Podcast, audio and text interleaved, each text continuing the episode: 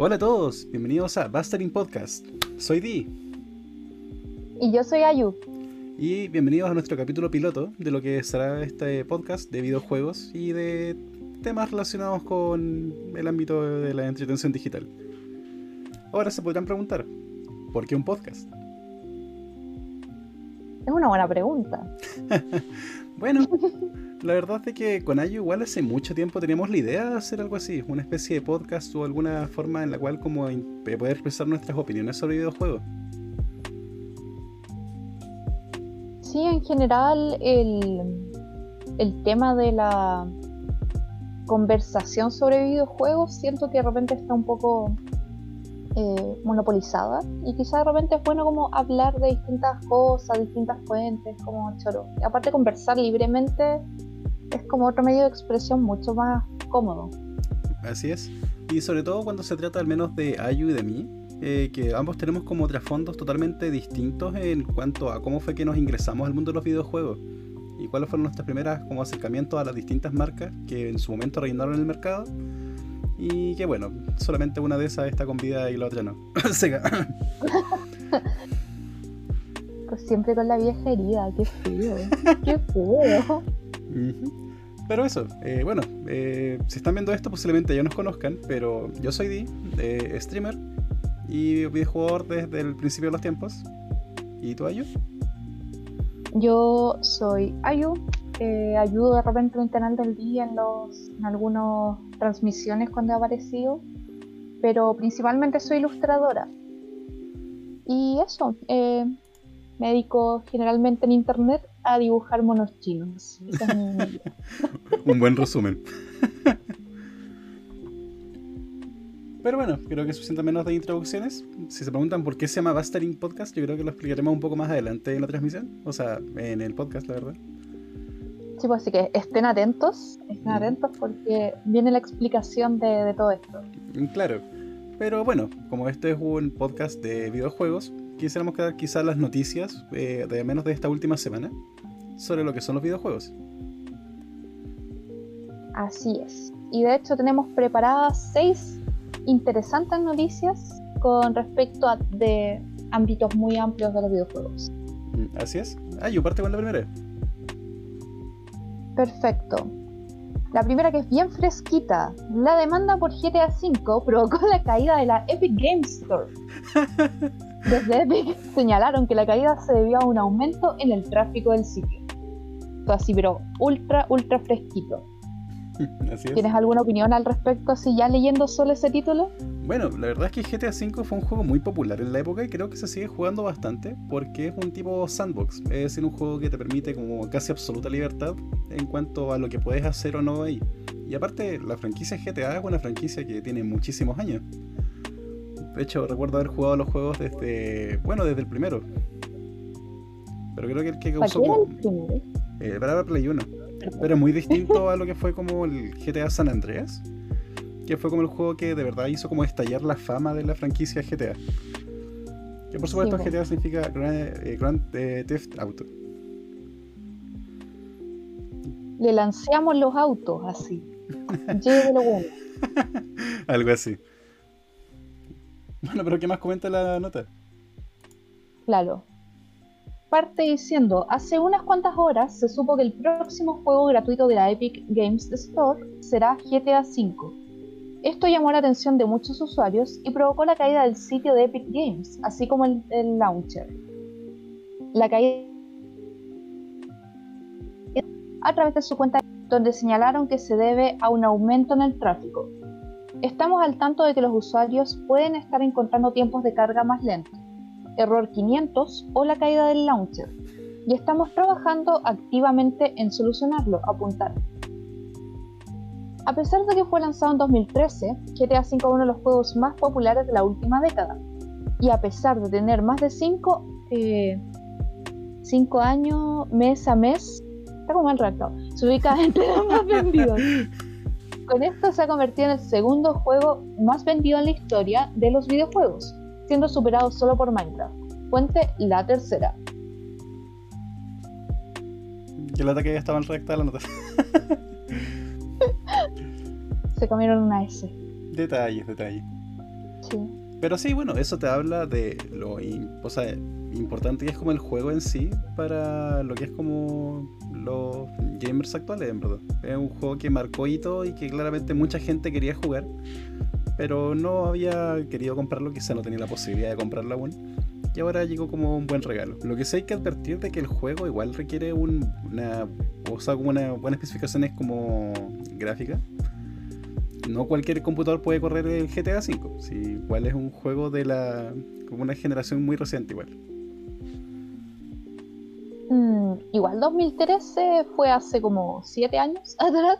O sea, sí. No sé. Pero yo, creo, que, ahora cualquiera, o sea, computadores más nuevos debieran podérselo quizá. O sea, sí, pero mientras sean de gama media. Por ejemplo, no vas a pedir que haga un netbook o un computador de gama baja que lo corra. no.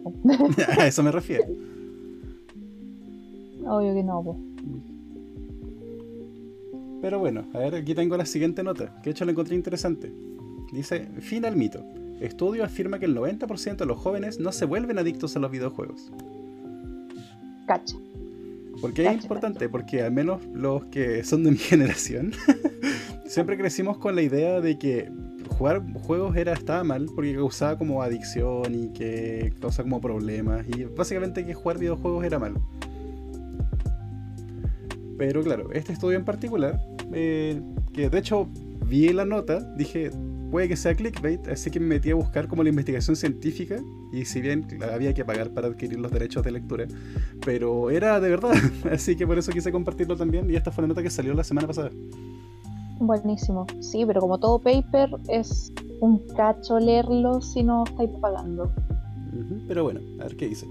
El análisis fue publicado por la revista Developmental eh, Psychology tras 6 años de investigación y con más de 385 casos de estudio. El gusto por los videojuegos y la adicción son dos conceptos que siempre, independiente de estudios y análisis que demuestren lo contrario, parecen ir de la mano, sobre todo para tratar de dar alguna razón en el comportamiento de los tal o tal individuos. Esta fue... también está mal redactado. Este fue turno de la revista científica Developmental Technology, o sea, Psychology, lo estoy pronunciando horrible, lo siento, quienes entregaron una larga investigación de 6 años y con más de 385 casos de estudio, arrojando como dato más duro que el 90% de los jóvenes no se vuelven adictos a los videojuegos al jugar habitualmente. Aquí citado dice, el objetivo era analizar el impacto a largo plazo de tener una relación particular con los videojuegos y lo que le produce una persona con el tiempo. Para ello examinamos individuos que los han consumido durante 6 largos años, señaló Sarah Coyne, líder de la investigación. En esa línea la profesional agregó que Realmente creo que hay cosas maravillosas en los videojuegos. Lo importante es consumirlos de manera saludable y no engancharse como con cualquier otra cosa. Y bueno, aquí comenta más adelante. Los fríos números. El estudio confirma que solamente el 10% de los casos mostraron conductas patológicas, como niveles más altos de depresión, agresividad, introversión y ansiedad en su adultez emergente. Eso sí, esos casos eran en hombres que ya presentaban bajos niveles de comportamiento social. O sea, prosocial, o sea, yo.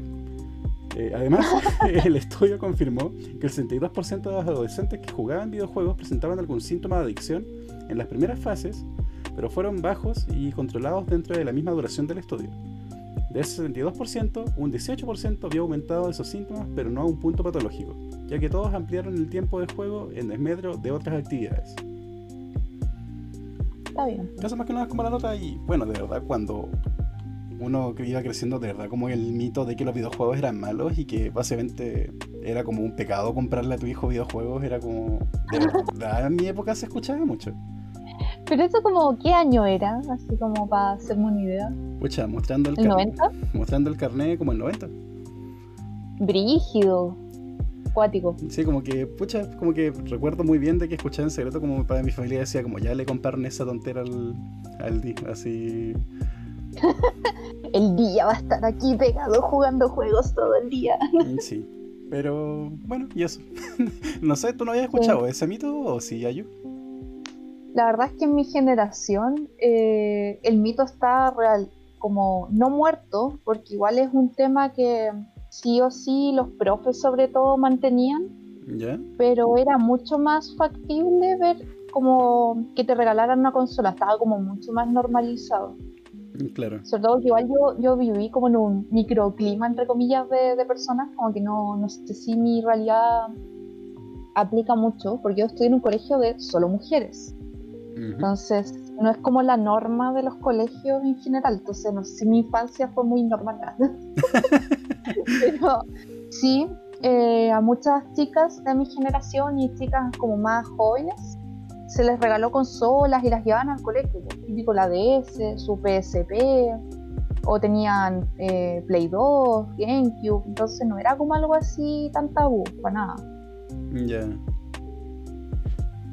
La Play 2 era como la que más les gustaba a la mayoría. Es que sí, sí, en esa época de verdad que... Era la vulnerable. Es que ese es el tema, la Play 2 era la más fácil de piratear y lamentablemente acá en Chile sobre todo, si es pirateo, o sea, si es pirateable se compra, al menos así en esos años. Como que la conciencia de... O sea, claro, no daba, pero, tía, pero también como que la conciencia en querer pagar por un videojuego que disfrutas para apoyar al desarrollador es algo que surgió hace como unos 10 años nomás acá en Chile, encuentro. Sí, definitivamente. Antes de verdad era todo pirateable nomás. De hecho, como que la condición para que te compraran una consola era que pudieras piratearla para que te salgan baratos los juegos. Sí, pues, tus papás no están ni ahí con pagar una fortuna en juegos. Exacto, no, y puede sonar como quizá impactante ahora, o sea, para algunos no, algunos quizá todavía piratean pero de verdad en esos años era como la única forma de jugar y fue la forma en la que la mayoría de los que jugamos videojuegos desde muy temprana edad era como adquiríamos los juegos, lamentablemente. Exacto. Ya, la siguiente noticia. Me toca, me toca. La tercera noticia del día es Nintendo Switch Online revela los nuevos juegos gratis de SNES e y NES. El mes de mayo nos sorprende con nuevos títulos clásicos para la Nintendo Switch. Me encanta. Es como, sí, es como la, felicidad para todos los que tenemos Switch Online. Finally. Veamos qué dice el artículo de Tónica. Tónica.la. Nintendo ha revelado cuatro nuevos juegos gratuitos de SNES y NES que llegarán a Nintendo Switch Online este mes. Más específicamente, ha revelado que tres juegos de Super Nintendo y un juego de la NES se agregarán al servicio el 20 de mayo, lo que elevará el total de juegos clásicos disponibles a más de 80. Nintendo of America dice en su Twitter, eh, voy a traducir acá, me, voy a ir en collera, perdón, eh, cuatro títulos nuevos serán añadidos a la NES y a la Super NES. Nintendo, eh, hashtag Nintendo Switch Online, colección 5 de 20, teniendo en total una cantidad de 80 juegos clásicos. O sea, colección Para Super NES, el 20 de mayo. Recuerda que es en inglés, entonces primero el mes, después el día. Perdón. Lo siento. Sabía que me iba a pasar algo leyendo este em, Los nombres de los juegos son Operation Logic Bomb, Panel de Pon y Wild Guns. Y en el NES, Raigar. Mi pregunta es, ¿conoces alguno de los juegos que están ahí listados? Sepa, Moya. Cuéntame, ¿qué son? Mm, desconozco la mayoría, excepto Panel de Pon, que básicamente es un juego japonés, que acá nos llegó como Tetris Attack, pero con un rebrandeo completo del juego. Básicamente Tetris Attack era un juego de puzzles donde tú, básicamente, o sea, el protagonista del juego era Yoshi Panel de Pon en verdad es como un juego de mismo juego de puzzles, pero los protagonistas eran como unas monas chinas, no sé. Nunca jugué la versión original, pero jugué muchísimo, muchísimo tiempo Tetris Attack. Eres el dios del Tetris Attack. O sea, en mi corazón. No soy tan bueno como solía serlo, pero cuando era niño, como que organizaba torneos de de Tetris Attack y como que obligaba a todos los invitados a mi cumpleaños a jugar. Buenos tiempos lo que me encanta de esa historia es que yo hacía lo mismo en mis cumpleaños. Pero claro, era con Puyo Puyo, ¿no? Con Puyo Puyo, con Sonic, con lo que quisiera que jugáramos, como obligar a mis invitados a jugar. Sí, sí, eso es lo chistoso. Eh, Ayu y yo somos de generaciones totalmente distintas, pero tenemos historias de vida muy similares. Ella con Sega y yo con Nintendo. es la historia de la vida. Pero sí, recuerden de que estos juegos van a salir el 20 de mayo, es decir, este día miércoles no queda nada. Así es, así que para que los disfruten. Sí, una buena noticia para alegrar esta semana, sobre todo estando en cuarentena, que, no es muy agradable. Necesitamos distraernos y esto viene así, pero como anillo al dedo. Así es. Bueno, se preguntan por qué hacemos un podcast también. Quizá porque encontramos, estamos buscando qué hacer en la cuarentena. Estaban terrible ociosos, esa es la verdad. No. Pero continuando con el artículo, porque sigue hasta acá abajo, eh, como es costumbre, estas serán adiciones permanentes. Una vez que se agreguen los cuatro juegos retro a la biblioteca de línea Nintendo Switch, permanecerán allí. Y se me corrió la página, esperen, y podrán ser jugados por cualquiera con una suscripción activa a Nintendo Switch Online. Si eres suscriptor de Nintendo Switch Online, puedes esperar lo siguiente ya, es como redundante, pero eso es en sí el, el artículo de Tónica. Mm, claro. ¿Qué te parece? Ah, interesante. De hecho, como panel de pon, estoy seguro que lo voy a jugar el día miércoles apenas sepa que salió. Porque de verdad me encanta Tetris Track y no puedo esperar para poder jugarlo en la Nintendo Switch. Muy bien, muy bien. Y bien, había otra noticia que creo que te toca leer. Así es, la siguiente noticia. Llegada de Nikolai y Nemesis al juego Resident Evil Resistance. ¿Qué es Resident Evil Resistance? Para todos los que compramos el juego Resident Evil 3 en PlayStation 4 eh, o, creo que en Xbox también sea lo mismo, el juego no venía solo, sino que al adquirirlo uno requería, o sea, adquiría el juego Resident Evil Resistance, que es una especie de juego multijugador de Resident Evil. Y claro, lo bueno es que Capcom le está dando como soporte agregando nuevos personajes. Lo malo es que pasé el fin de semana tratando de poder jugar este juego, porque para poder ocupar a Nikolai y Nemesis, y no pude porque no hay gente suficiente jugando. Pésimo servicio. Pero claro, es una noticia importante, quizás una persona como que escucha esto, quizás se motiva a jugar y pueda jugar una partida. Así que por eso quise poner agregarla acá en esta sección. Bueno, leo. Resident Evil Resistance, Nikolai y Nemesis llegan al juego. Desde el 15 de mayo del 2020, que esto es la semana pasada, se puede jugar como Nikolai en Resident Evil Resistance gracias a una actualización gratuita que recibió este videojuego de Capcom. Y no viene solo, el mismísimo Nemesis es su arma biológica, o habilidad definitiva. Y esto marca la primera vez que se puede controlar a esta criatura en un juego de Resident Evil. De este modo, Nikolai, el malvado mercenario del UBCS, de la corporación Umbrella, se une a Jill Valentine como personaje adicional extra incluido de forma gratuita como parte de los planes de la compañía nipona de dar soporte al juego al máximo tiempo posible. Os contamos todo lo que debéis saber sobre este nuevo personaje a continuación.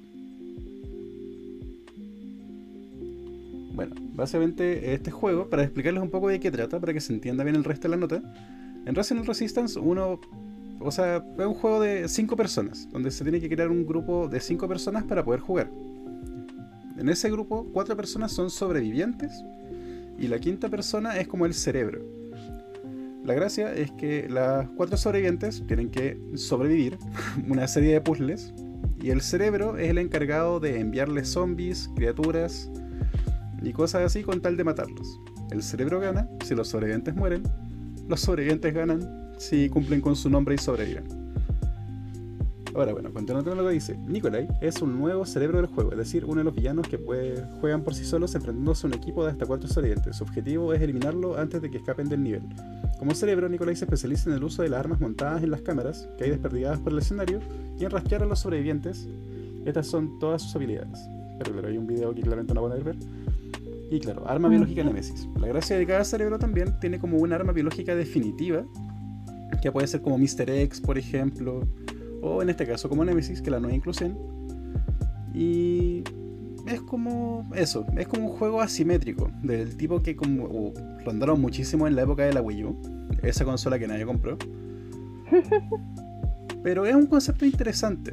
Siento que el problema que tuvo este juego es que no es tan entretenido.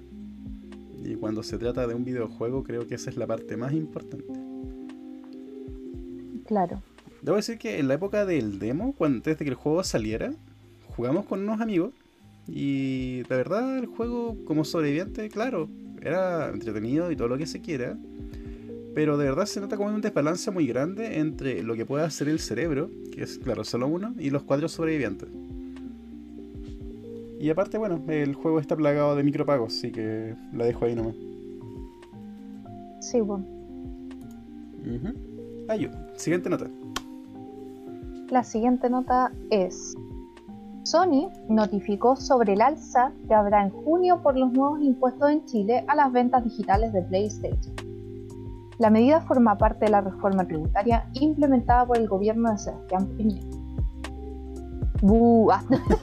Bu por el alza, que lata el alza. No sé, ¿quieres um, como comentar algo previamente con solamente este título? Bueno, es importante igual recordar que esta alza será a partir del 1 de junio y aplica tanto a Sony, la PlayStation Store, mm, como a Netflix. Y posiblemente a otros servicios en línea también se vayan como anunciando esto pronto. Eh, Una pena. Lamentablemente pagar de más siempre va a ser malo. Pero bueno, esto va a aplicar solamente a las cuentas que sean chilenas. Esto lo sé porque tengo una gran cantidad de amistades que han comentado de que ellos tienen cuentas eh, en otros países, en Estados Unidos sobre todo. Por lo tanto, este tema no les va a afectar tanto. Pero yo que tengo cuenta chilena nomás, eh, sí me va a afectar. lo bueno es que ya compré todo lo que podría querer. Por lo menos. Continúe. Continúo. A través de un correo electrónico, Sony informó a sus usuarios con cuentas chilenas que a partir del próximo 1 de junio comenzarán las alzas en las ventas de productos y servicios digitales asociados a PlayStation. La medida se llevará a cabo en el marco de la reforma tributaria impulsada por el gobierno Sebastián Piñera, afectando así las compras que se hagan en la PlayStation Store. Estamos en contacto, con, en contacto con ustedes hoy para avisarle que su banco o Sony PlayStation comenzará a colectar impuestos de venta en los productos digitales y servicios incluyendo productos de renovaciones automáticos vendidos a clientes en Chile, comenzando el 1 de junio del 2020, explicó el comunicado.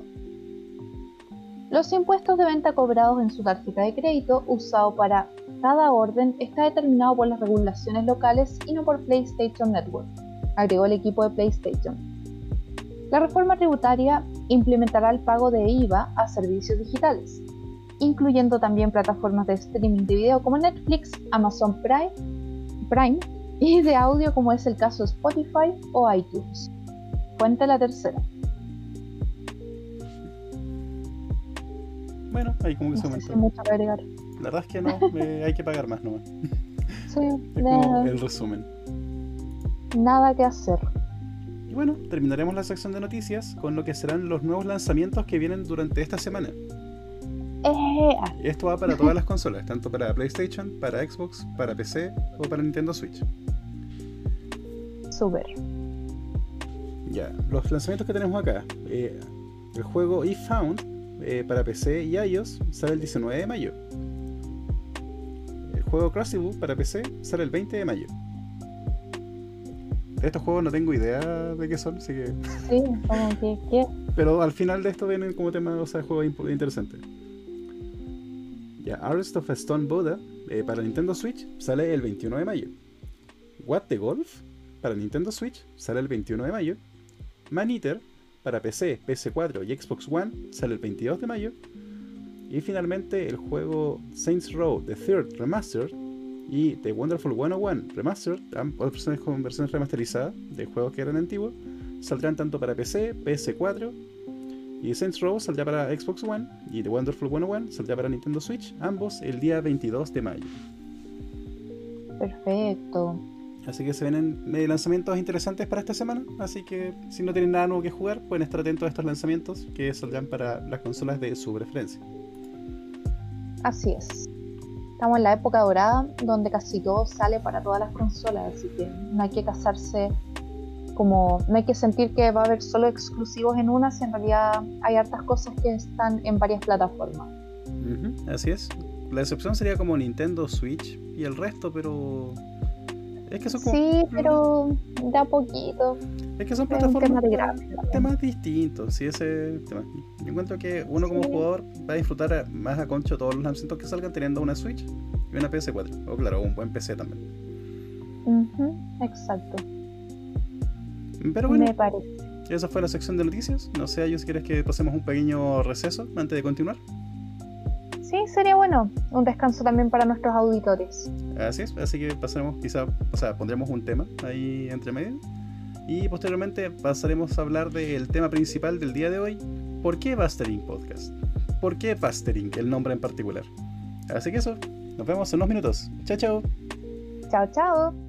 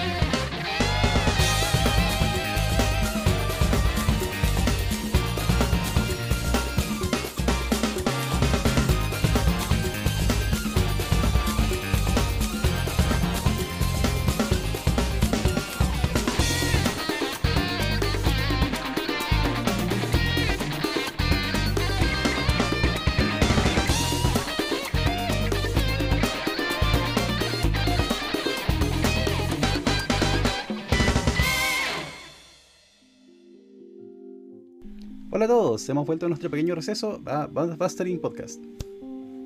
Hola, hola. Bueno, ahora como le iba comentando, antes de ese pequeño corte no comercial, eh, vamos a explicarles por qué Bustering Podcast. Bueno, Oye, a todo esto, ¿te imaginas que tenemos sponsor después? Ah. no, pero, pero, pensemos en grande. ¿ah? no, está bien, me gusta. Y sería genial. De hecho, recuerden que este es un capítulo piloto, pero ya a partir del siguiente capítulo, claro, trataremos de ir afinando todos los detalles que veamos de esta transmisión. Pero aún así, este capítulo va a ir en, en línea igual a lo que es nuestro podcast. Pero sería interesante. No me quejaría si tenemos sponsor, siendo sincero sorry por interrumpirte, por Woman interrumpirte. Está bien, pero bueno, ahora vamos a la pregunta de fondo. ¿Por qué Bustering Podcast? Ya, pues. bueno, como pueden ver en el logo, se ve un Buster.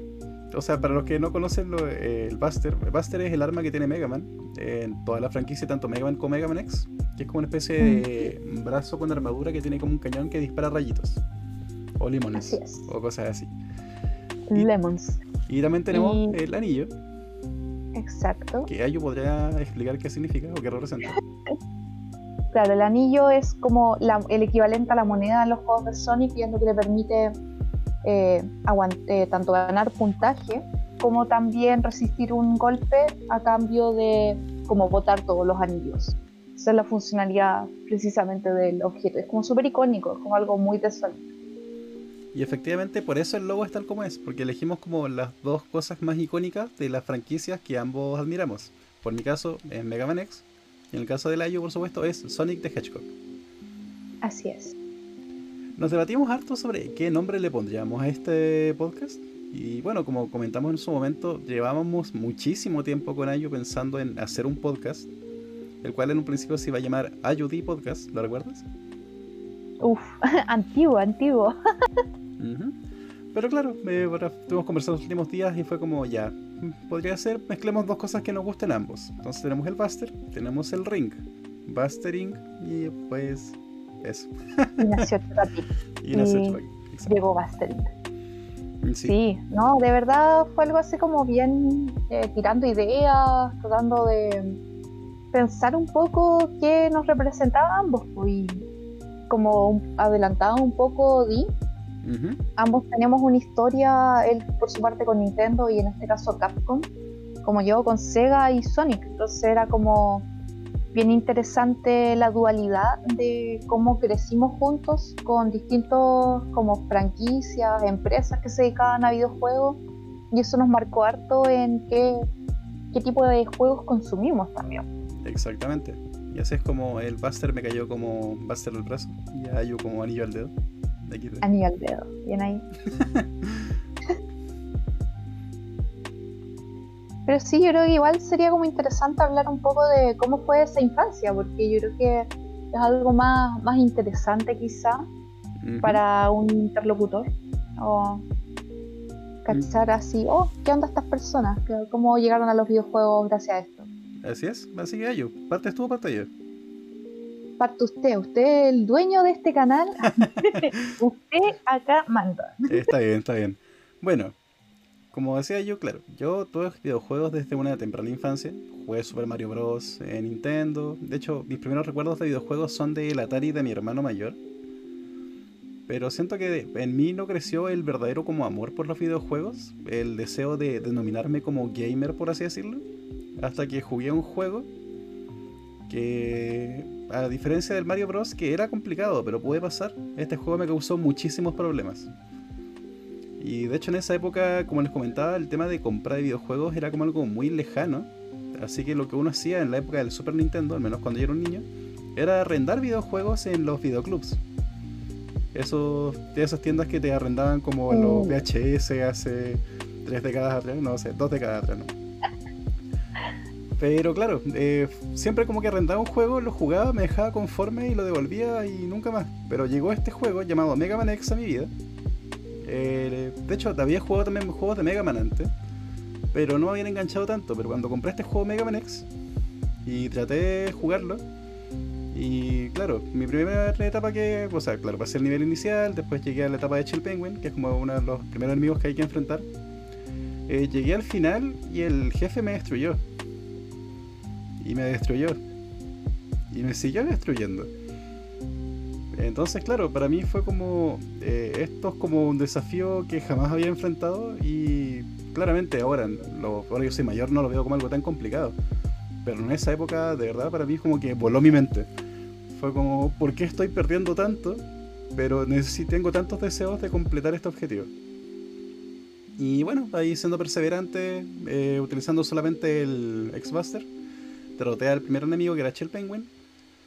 Y después, claro, fui jugando el juego de a poco y, claro, eh, pasó la semana de arriendo, tuve que devolverlo. Y como que pregunté si lo podía, o sea, lo entregué y pregunté, ¿puedo llevarlo de nuevo? Me dijeron que sí, y ahí lo arrendé como por 8 meses seguidos. No recuerdo cuánto costaba el arriendo en esa época de los juegos, pero era barato. Y aparte el videoclub estaba como a dos pasos de la casa que en la que vivía en esa época. Entonces...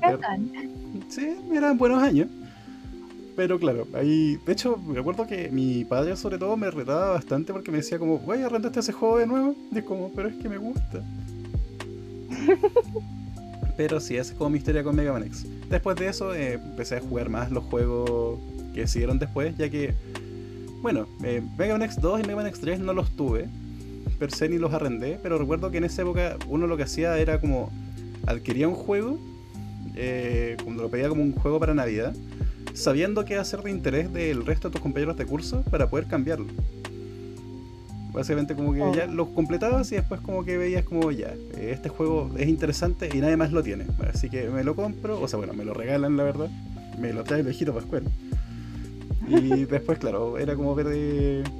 Ya, mira, tengo este juego, lo he jugado, no, no lo he jugado. Ya te lo cambio por tu Mega. Como, ya, bueno. Y bueno, esos eran como los negocios que uno hacía en esa época, la verdad. Y bueno, eso es como mi resumen. Brígido. Eran otros tiempos, definitivamente otros tiempos. Yo soy hija de la piratería. sí, pero como. Porque me, emociona, así como escuchar esto de, oh, tenía el cartucho, iba al videoclub, lo, lo cambiaba con mis compañeros, como que. Siento que eso en mi generación no, no se vivía nomás. No, no. Impensado cambiar un juego, ¿qué es eso? ¿Qué? Es que sí, si eso pasó en la época de los cartuchos, porque claramente los cartuchos, si bien son pirateables, pero era mucho más complicado, por lo tanto acá no era negocio. Acá los videoclubs y la rienda eran negocio, y de hecho, el tema de la piratería yo creo que mató a muchos videoclubs en, bueno, en la generación de Alayu. Fuimos nosotros. por mi culpa murió Blockbuster. Blockbuster. Bueno, ya no queda ninguno en Chile hablando de Blockbuster. No, pues, queda uno en todo el mundo, creo, uno gringo. Sí, pero en todo caso cuando hablaba de videoclub era un videoclub de casa, de verdad. Pues, era una cadena grande. Cuando alguien que tenía muchos VHS y juegos y lo arrendaba el, el negocio del barrio. La verdad es que sí. Digites.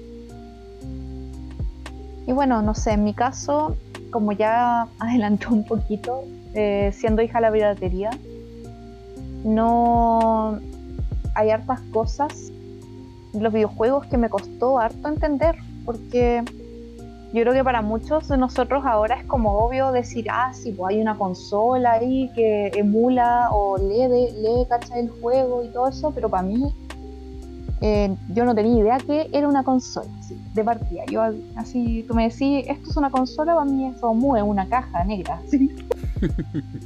Entonces, como yo llegué a Sonic, fue gracias a mi primo. Mi primo, que es más grande que yo, tenía en su computador un emulador de Genesis. Y yo cuando iba de visita a la casa de mis tíos, mi primo siempre estaba jugando. Usualmente él jugaba varias cosas, pero lo principal que jugaba era Sonic. Y de hecho lo bacán de Sonic era que, por ejemplo, el Sonic 2 tenía eh, jugadores múltiples, entonces por último él hacía como que me, yo estaba jugando también con él, entonces era bacán porque nunca configuraba las teclas, pero yo sentía que estaba ahí con él, ahí jugando. Lo típico de pasarle al hermano chico el control desconectado. el eterno player del hermano chico. Me la hicieron muchas veces. Pero es que es lo típico, pues el, siempre el que es más grande no quiere que el cabro chico juegue, ¿no? Así para afuera. Sí, sí, ahora el tema que te pasa en un control desconectado o sin cable, en verdad, como que ya se entiende, los controles ahora son la mayoría inalámbricos. Pero claro, en esa época, como que me acuerdo que en Atari, como que pasaron un control de Atari para jugar con mi hermano. Pero claro, yo se me preguntaba por qué mi control está desconectado. Entonces me decían, no, si eh, está conectado, pero a través de ondas electromagnéticas, así, no sé. y uno cuando es niño les cree hasta cierto punto, pero es como filo. tú juras que estás jugando y te hacen creer que estás jugando y lo pasas bien igual. Sí, sí, uno igual lo disfruta. Pero claro, llegó un minuto en que aparentemente mi familia estaba como preocupada de que me entretuviera y le pidieron a mi tío que instalara los mismos juegos en mi computador.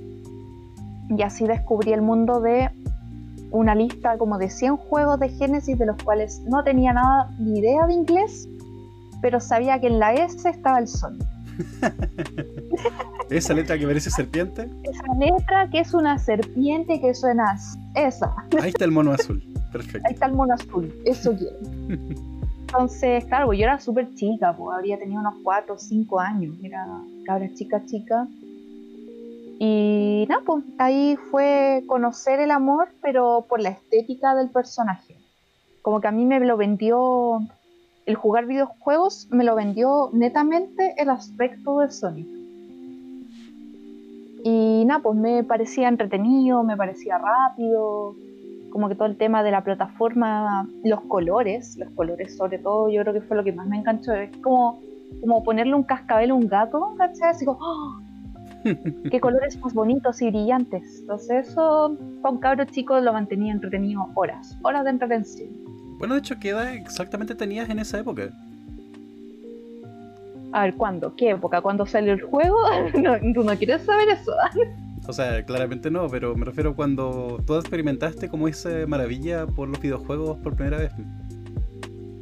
Yo creo que cuando fui realmente consciente de que, oh, esto es algo que me, genera diversión, pero a la vez es desafiante, de haber sido como a los 7, 8 años, así como que ya como que ahí generáis como conciencia de las cosas y era como, oh, esto es bacán, esto es entretenido, quiero llegar del colegio a jugar esto, como que no, quiero dejar de lado las Barbies y jugar con esto, ¿cachai? Como que ese como momento de hacer clic en tu mente eh, se demora, pero, pero cuando llega es como, wow, qué bacán, qué bacán. Así como tener esta experiencia de estar jugando juegos en mi casa, en mi computador. Mm, claro, sí, debo decir que creo que tenía exactamente la misma edad también cuando jugué Mega Man X por primera vez.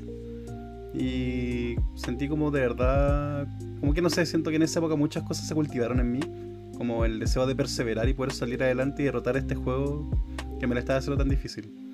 Y cuando empecé como a descubrir también que los juegos pueden ser así, desafiantes pero entretenidos. Exactamente. Pero claro, aparte... Mm. O sea, lo siento, continúa. No, no, continúa tú.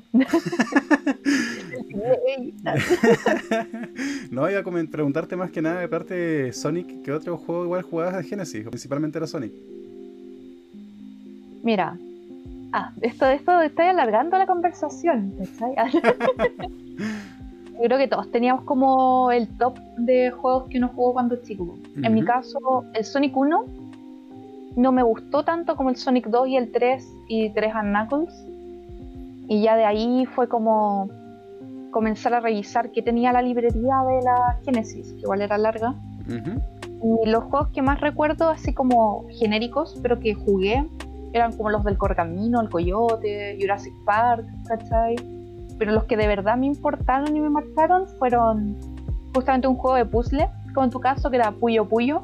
Claro. Que hecho no jugué la versión americana que era Doctor Robotnik Min Bin Machine. Esa es como la localización que llevo acá de Puyo Puyo. Sí, porque bueno, hay que comentar de que los juegos de puzzles como que no, no, no sé si no iban a generar tanta como expectativa pero como que las marcas no les tenían mucha fe.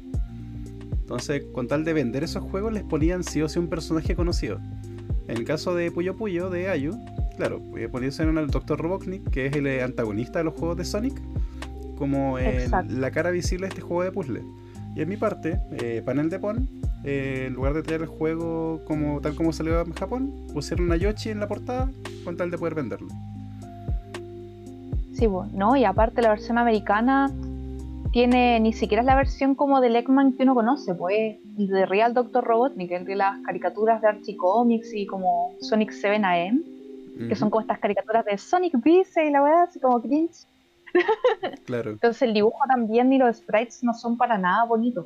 Y llegó más encima con un cambio en el audio.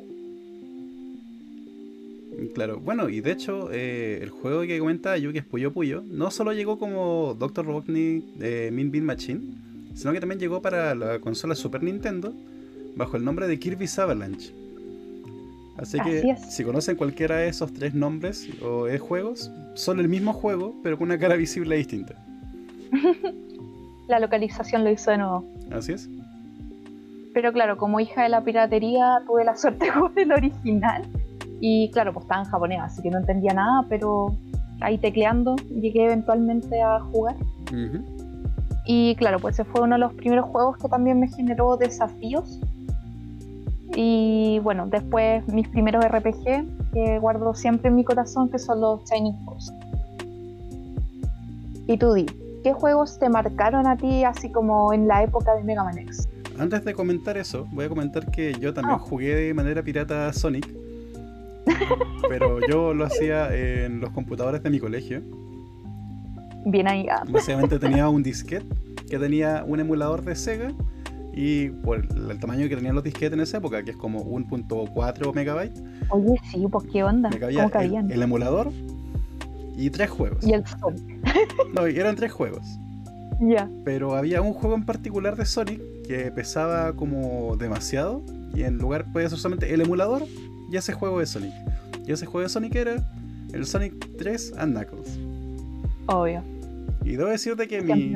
Si bien después como que visité en varias ocasiones a un amigo que tenía una Sega Genesis, pero como que era siempre era como jugar un poco Sonic y después jugar solamente Super Nintendo. Así que no jugué tanto, pero la primera vez que como jugué de verdad un juego de Sonic fue en el Sonic 3 and Knuckles utilizando solamente Knuckles. Así que en esa época para mí como que él era el protagonista, poco menos. Mitch, interesante. Y ahora sí, volviendo a la pregunta que hacía yo, ¿qué juegos marcaron en mi infancia en la época de Mega Man X?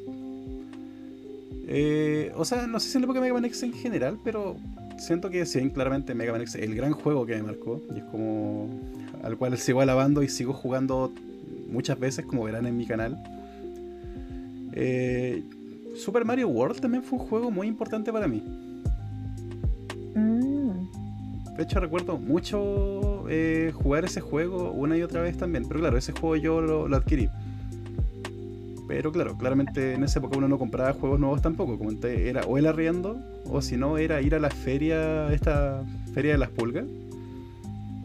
Recuerdo que cuando era niño mi padre me llevaba harto a una feria de las pulgas que estaba en. No me acuerdo qué comuna era, parece que. eh, oh, que no estoy seguro. Pero era una feria de las pulgas bien grande. Y ahí siempre había como. bueno, alguien tenía que ver que estaba vendiendo como esos juegos usados. Y los vendían súper baratos. O sea, recuerdo que el Mario World o el Mario RPG creo que costó como 7 mil pesos cuando los compramos. Y ahora son una fortuna. O sea, igual hay que entender que son los 7 mil pesos de esa época. Que, Pero igual. por ejemplo. Pero aún así, claro, era un juego muy barato. De hecho, creo que ese fue uno de mis regalos de cumpleaños que más recuerdo. Que fue como. Mi padre, como que me llevó a esa feria y fue como ya, o aquí te, te dejaré que escojas tu regalo. Eh, tenéis como, no sé, 5 lucas para coger tu regalo. Y yo, como, ya, perfecto, démosle. Y como que pregunté por ese juego cuánto está, está como 7000. Pues miré a mi papá con ojos de cachorrito, como, lo quiero. Fue como, ya, ok, toma. Qué bacán. Ujú, Y sí, Super Mario RPG también es un juego que me marcó porque es un muy buen juego. De hecho, me parece que ahora voy a comentar muchos juegos que posiblemente haya no jugado. Así es. Lo siento. No, está bien. Y claro, otro juego que también recuerdo que marcó fue el Mario Kart, pero ese no lo tuve yo, sino que lo tuve unos mejores amigos. Entonces, claro, igual lo jugábamos bastante porque nos gustábamos mucho. Buenísimo. De hecho, ese juego recuerdo que creo que se lo pedí eh, intercambiar en un par de ocasiones, pero claro, nunca me lo podía prestar o cambiar, porque ese juego lo jugaba mucho con su papá. Era como que el papá compró ese juego, pero claro, el papá como que lo vio más, para él que otra cosa. Qué bacán igual, qué bonito. Que sí, pucha, eran tiempos distintos y los juegos eran mucho más sencillos en esa época de lo que son ahora. Entonces, claro, ahora siento que los adultos se ven como abrumados al como ver todos estos juegos, esta tecnología extraña que los lolitos están manejando. Pero antes era como... Otros tiempos, todo se más sencillo y claro, los padres se animaban más a participar. Claro. Pero eso, entonces... Yo creo que también, claro, mm, lo siento, no, te interrumpí. no te preocupes, continúa que para añadir igual un poco a eso es que tiene harto que ver también con el hecho de juntarse en familia a hacer cosas y también que la, eh, al menos en mi caso como que el acceso a computadores o cosas así influyó harto en que la experiencia fuera de a uno, no múltiple. Mm, claro. Era muy raro que uno comprara un control para jugar, de hecho yo todo lo jugaba con el teclado y el mouse nomás, lo que tenía. Entonces, eso hace que sí o sí la experiencia se limite a una persona. Era como raro ver consolas, al menos en mi generación, al inicio, ya más grandes, sí, de todas maneras, ahí era mucho más fácil. Mm, sí. Sí, pues sí, ahora en verdad los videojuegos están como al alcance de todos nosotros y es súper sencillo tomar un computador, lo que sea, y vas a encontrar juegos gratis que jugar de inmediato. Y también el tema de comprar videojuegos a través de las tiendas en línea de cada una de las marcas es algo que es súper asequible, pero ahora, en esa época en verdad era todo muy distinto. Y bueno, eso nos dice también cómo han ido cambiando las tecnologías con los años. Exacto. Y... Sí, se ha priorizado la accesibilidad. Así es.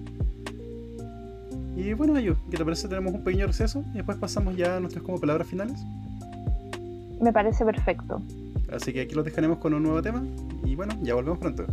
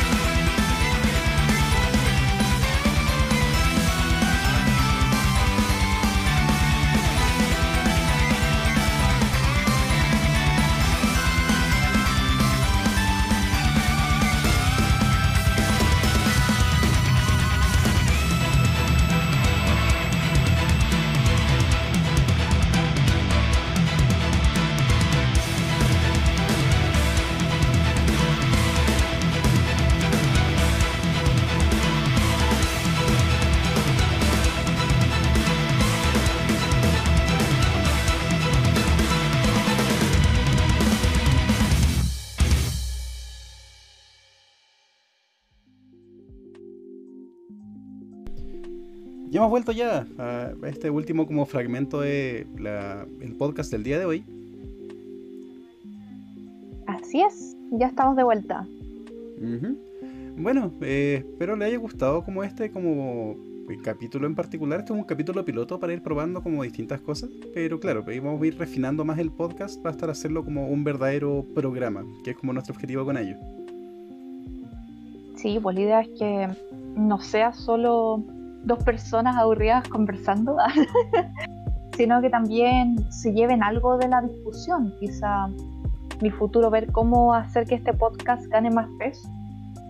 Así es. Bueno, de hecho, con ellos nos sugirieron ya una buena cantidad de temas que podríamos tocar. En este caso, le decimos no tocar tanto esos temas, sino que ir como de entrada con el podcast, explicar como a grandes rasgos qué es lo que es y claro, mostrarnos como videojugadores, iguales fueron como nuestros inicios en este mundo. Pero sí, de ahí de a poco vamos a sacar nuevos capítulos, cada uno con una temática distinta, el cual podrán ver en la parte inferior. Así es, estén atentos. De verdad se vienen hartas sorpresas y tenemos hartas ideas que queremos probar. Así que bueno, yo era Di. Yo soy Ayu. Y este fue el Bustering Podcast. Así es. Chao, chao. Chao, chao.